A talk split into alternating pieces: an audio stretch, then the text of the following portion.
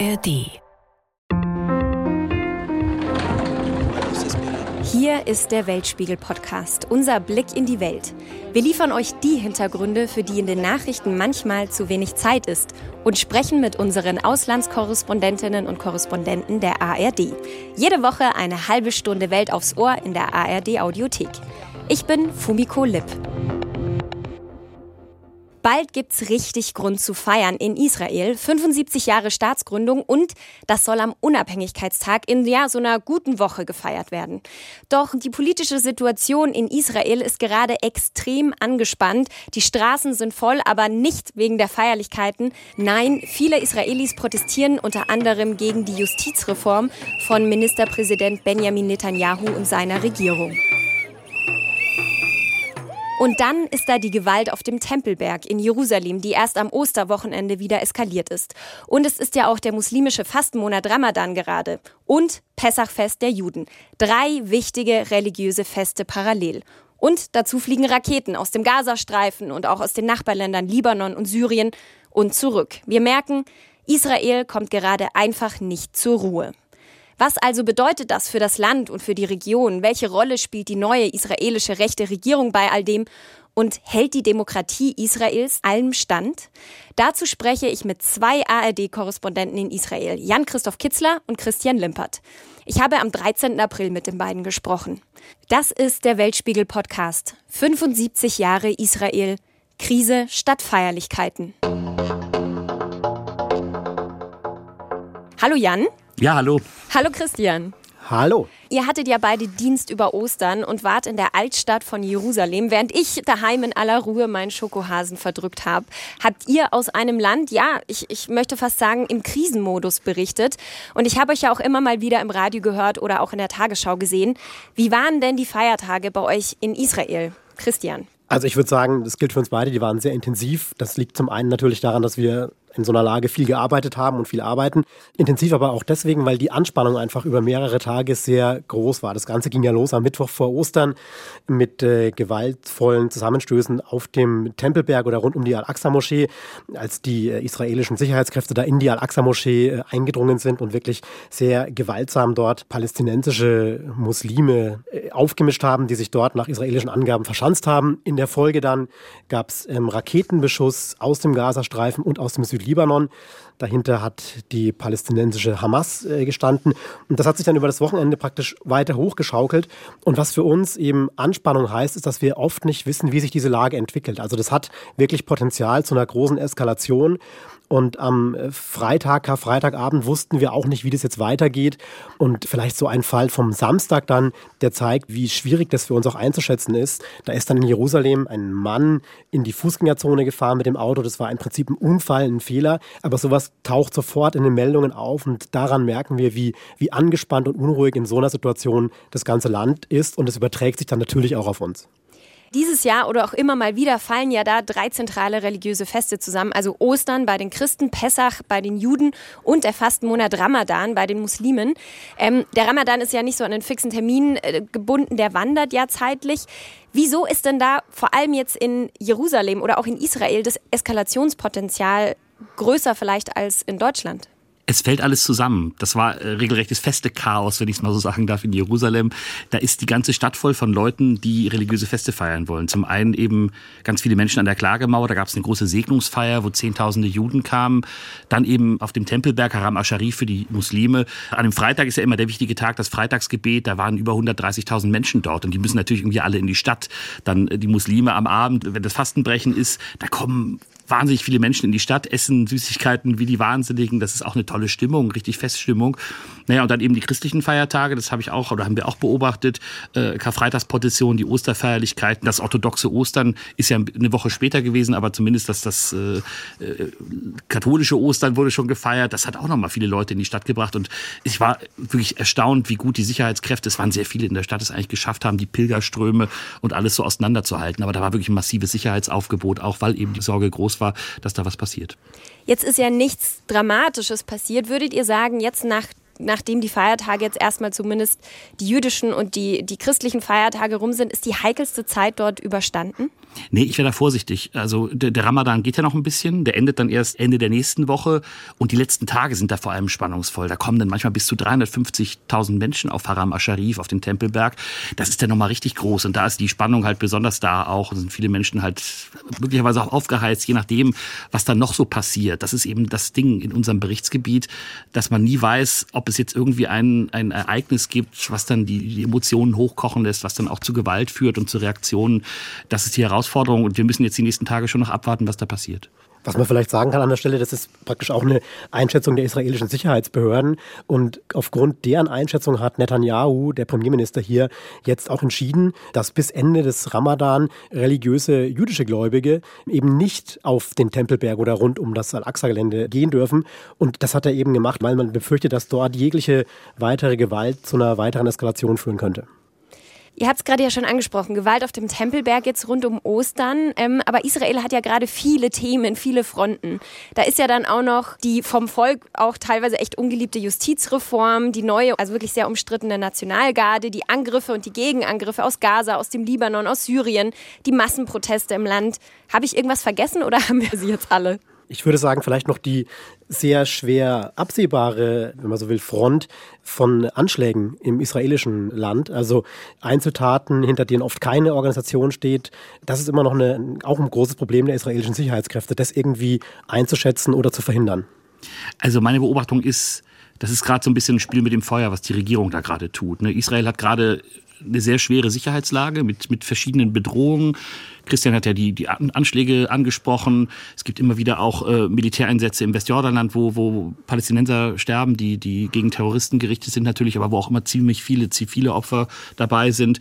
Dann die Bedrohung von außen, du hast es ja genannt, also Raketen aus Gaza, das waren wir gewohnt, aber jetzt eben ein massiver Raketenbeschuss aus dem südlichen Libanon und sogar auch sechs Raketen aus Syrien, das ist schon was Neues. Und in dieser Lage bringt diese Regierung die Justizreform, die das Land so tief spaltet, voran und auf der anderen Seite gibt es halt Provokationen von Teilen der Regierung, die auch den Siedlungsbau in den besetzten Gebieten vorantreiben wollen. Da gab es jetzt am Wochenende einen Marsch zu einem auch nach israelischem Recht illegalen Außenposten, an dem haben sieben Minister teilgenommen. Das sind Provokationen, wo man denkt, habt ihr eigentlich gerade keine anderen Sorgen? Müsstet ihr nicht euch konzentrieren auf die Sicherheitslage, auf das Problem, das Israel gerade hat?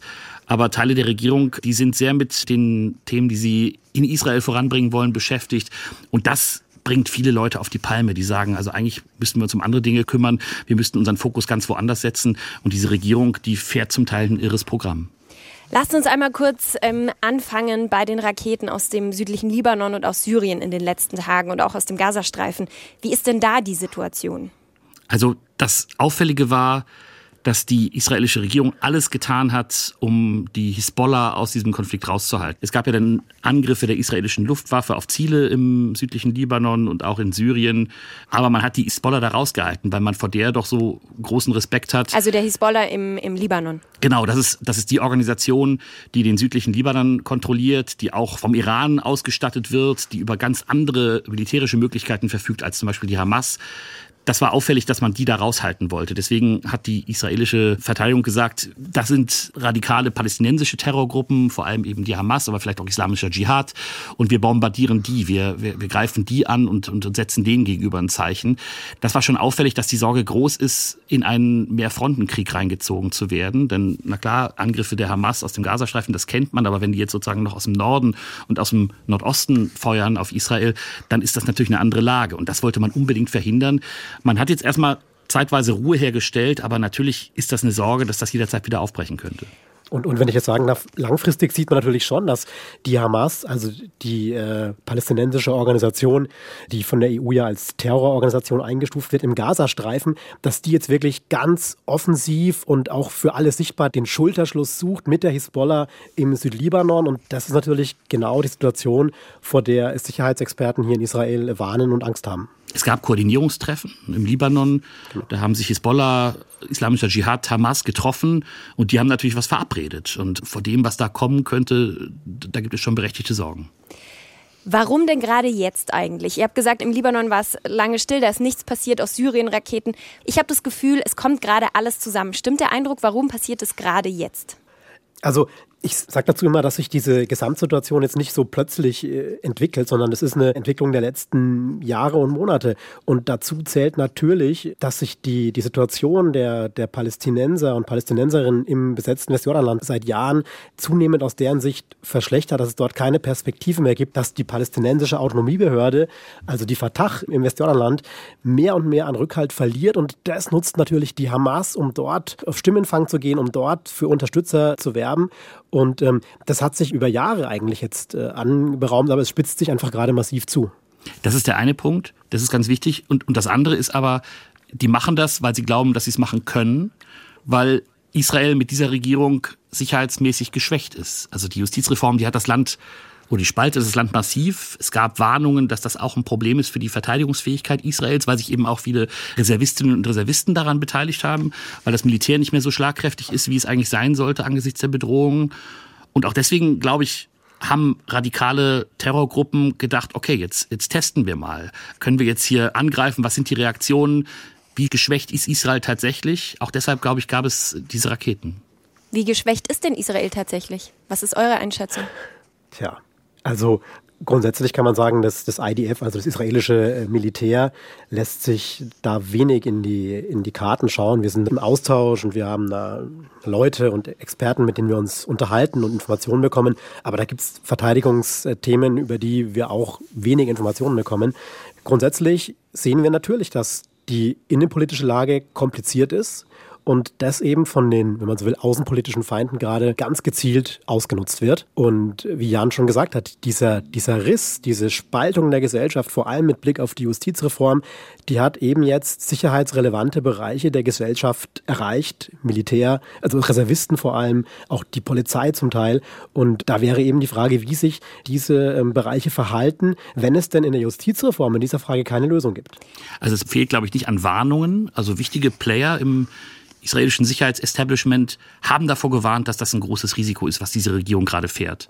Zum Beispiel der Mossad, der Geheimdienst, hat davor gewarnt. Aber auch zum Beispiel Joachim Galland, der, der Verteidigungsminister, der hat gesagt, die Verteidigungsfähigkeit Israels ist in Gefahr, dadurch, dass der Riss auch durchs Militär geht. Und deswegen äh, wurde er erst entlassen.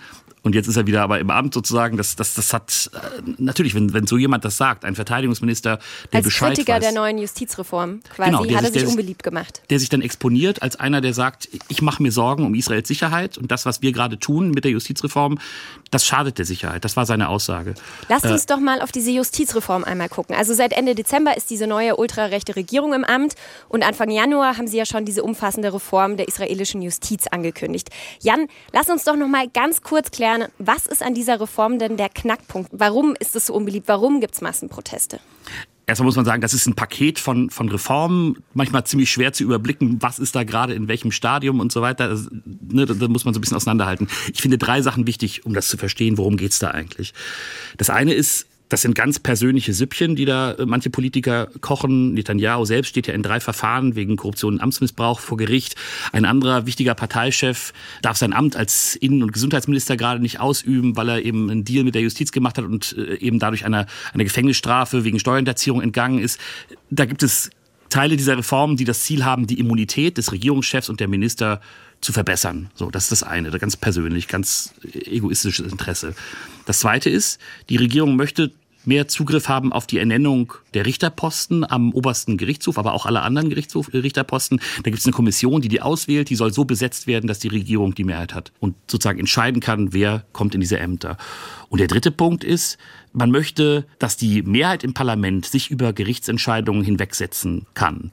Und zwar auch dann, wenn zum Beispiel Grundrechte, Minderheitenschutz und so weiter berührt sind, dann soll es so sein, das Gericht lehnt ein Gesetz zum Beispiel ab, weil es dem Minderheitenschutz widerspricht und das Parlament soll dann sagen können in einer weiteren Abstimmung, nein, äh, wir setzen uns darüber hinweg, die Gerichtsentscheidung ist nicht mehr gültig. Für uns das, ja total undenkbar, muss man sagen. Da, genau für sowas haben wir ein Verfassungsgericht, das sagt, ähm, Entschuldigung, wir haben hier ein Grundgesetz. Das ist eine Aushebung der Gewaltenteilung. Dann gibt es sozusagen keine Kontrolle der politischen Mehrheit im Parlament. Das wäre dann sozusagen das Recht des Stärkeren. Denn ich meine, das muss man immer sagen. Ne? Demokratie ist ja nicht, dass die, dass die, die die Mehrheit haben, alles entscheiden können, sondern der Macht in der Demokratie sind Grenzen gesetzt durch verschiedene Mechanismen. Und davon gibt's, du hast es ja gesagt, bei uns eine ganze Menge. Also wir haben eine zweite Kammer, wir haben ein Verfassungsgericht und so weiter. Davon gibt es in Israel ziemlich wenige, nämlich vor allem nur diesen obersten Gerichtshof. Und wenn der entmachtet wird, dann sagen Fachleute, aber auch die vielen hunderttausend, die auf der Straße sind, dann haben wir echt ein Problem. Dann verdient Israel möglicherweise nicht mehr das Prädikat demokratischer Rechtsstaat. Und, und viele sagen, dass das Problem schon, schon vielleicht vorher auftauchen wird, nämlich dann, wenn, wenn dieses oberste Gericht Teile dieser Reform zurückweist. Und genau für diesen Fall hat dann zum Beispiel der, der Justizminister hat schon gesagt, wir erkennen dann das Gericht gar nicht an. Und dann gibt es in dem Land eine Pattsituation, in der völlig unklar ist, auf wen die Polizei zum Beispiel hört oder eben das Militär. Wir hatten vor kurzem den Fall, dass äh, ein, ein Minister für nationale Sicherheit, Ben Gvir, äh, ein rechtsextremer Mann, der hat den Polizeichef Tel Avivs entlassen. Und die Staatsanwältin, die hat gesagt, nee, so einfach geht es nicht. Und da war völlig unklar, wer denn da jetzt äh, sozusagen das Sagen hat. Und diese Situation, die befürchten äh, viele praktisch dann fürs ganze Land, wenn so ein Patt entsteht zwischen Regierung und der Justiz. Was wäre denn das Schlimmste, was passieren könnte, wenn diese Justizreform, die ja jetzt verschoben ist, glaube ich, auf Juli, tatsächlich in Kraft tritt? Erstmal muss man sehen, was davon in Kraft tritt. Ne? Das ist eine Reihe von Paketen. Das soll jetzt nach der Parlamentspause Ende des Monats wieder Fahrt aufnehmen. Das Problem ist, deswegen sind auch viele Leute immer noch in Alarmstimmung, viele dieser Pakete sind schon relativ weit im parlamentarischen Verfahren. Also bis es dann beschlossen wird, das, das dauert jetzt nicht mehr so lange.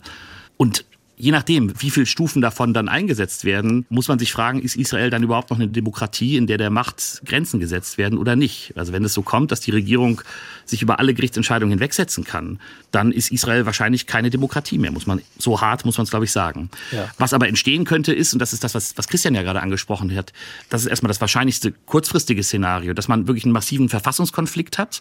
Keiner weiß mehr, wer hat jetzt hier eigentlich das Sagen. Das Gericht wird dieses Gesetz natürlich anfechten oder darüber entscheiden und das möglicherweise zurückweisen. Dann ist die Frage, was macht die Regierung mit dieser Zurückweisung? Ignoriert es die Gerichtsentscheidung oder nicht? Dann gibt es eine massive politische Krise. Und das, ich komme nochmal zurück auf das, was ich vorher gesagt habe, das in der Situation, wo die Sicherheit Israels wirklich massiv bedroht ist, das ist eine Gefahr. Das, das treibt sozusagen diesen Konflikt auf die Spitze dann. Und da ist die Frage auch, wie sich die Proteste dann im Land äh, entwickeln werden. Äh, wir sehen momentan, dass die Menschen, die gegen Justizreform, die, die Zahl der Menschen, die geht nicht zurück. Im Gegenteil, letztes Wochenende in Tel Aviv waren das wieder über 100.000 Menschen, obwohl hier Pessach war, also Feiertage, und obwohl wir ja im Prinzip in einer außenpolitisch angespannten Situation waren. Und gleichzeitig beginnen die rechten Koalitionspartner der Regierung ihre Anhänger zu mobilisieren. Also wir haben jetzt teilweise eben auch die Demonstrationen für die Justizreform und äh, da wollen wir uns auch nicht ausmalen, was passiert, wenn, wenn die aufeinandertreffen. Wir waren ja auf vielen Demonstrationen und wir haben da auch Leute gesprochen, die sich wirklich viele Sorgen machen. Zum Beispiel hat uns eine Frau gesagt, Demokratie ist etwas, für das wir kämpfen. Wir sind nicht willens, die zu verlieren. Und äh, es ist ganz leicht, dahin zu kommen an diesem Punkt. Wir sind nur einen, einen Zentimeter weg von der Diktatur. Und dann haben wir noch andere Stimmen gehört, die sich auch eben sorgen um diese Demokratie. Zum Beispiel hier hat uns jemand gesagt, die Aktivitäten, die da gerade stattfinden und die die Stimmen von so vielen Menschen ignorieren, das ist nicht demokratisch. Ja, und dieser junge Mann hier, der sagt, unsere Gesetzgeber wollen die gesamte Kontrolle und sie lassen keine Kritik mehr zu. Jede Kritik an der Justiz, die stört das Gleichgewicht zwischen den Behörden. Das wollen wir nicht.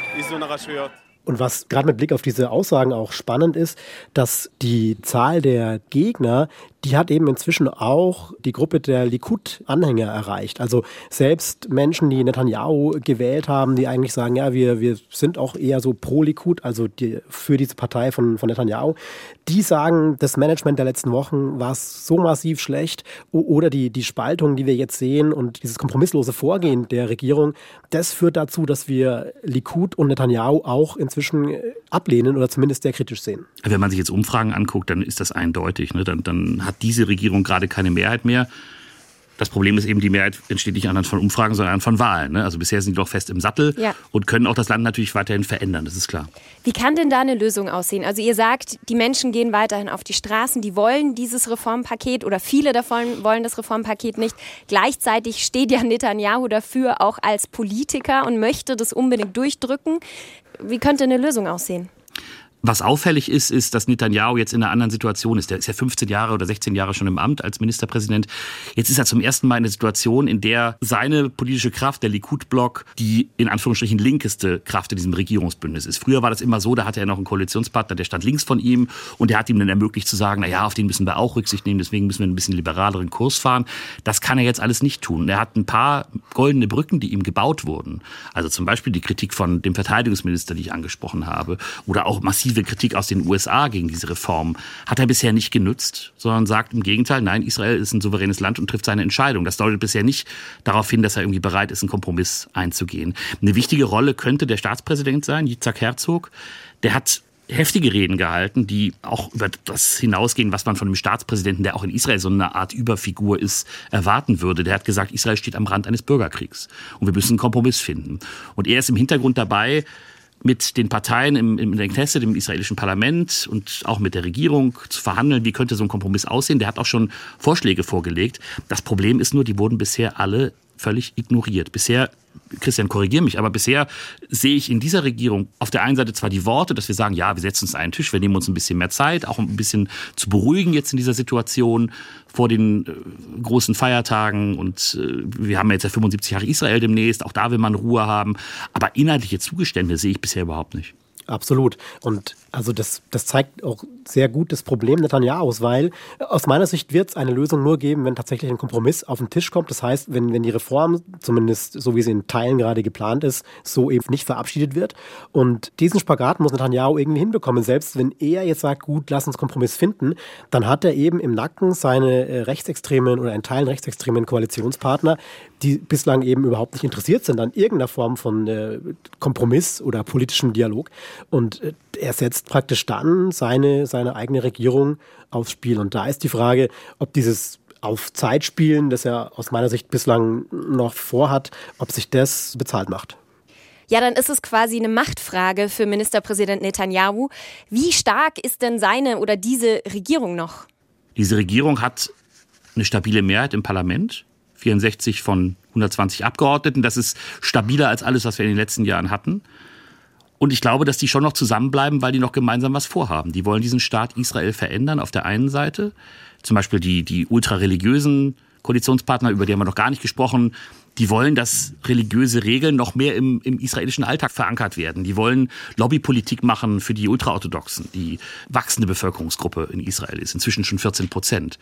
Und dann gibt's eben noch die Nationalreligiösen, zum Teil eben die, die, die offen Rechtsextreme, die auf jeden Fall den Siedlungsbau ausbauen wollen. Es gab schon entsprechende Beschlüsse, 10.000 neue Wohneinheiten im besetzten Westjordanland und so weiter.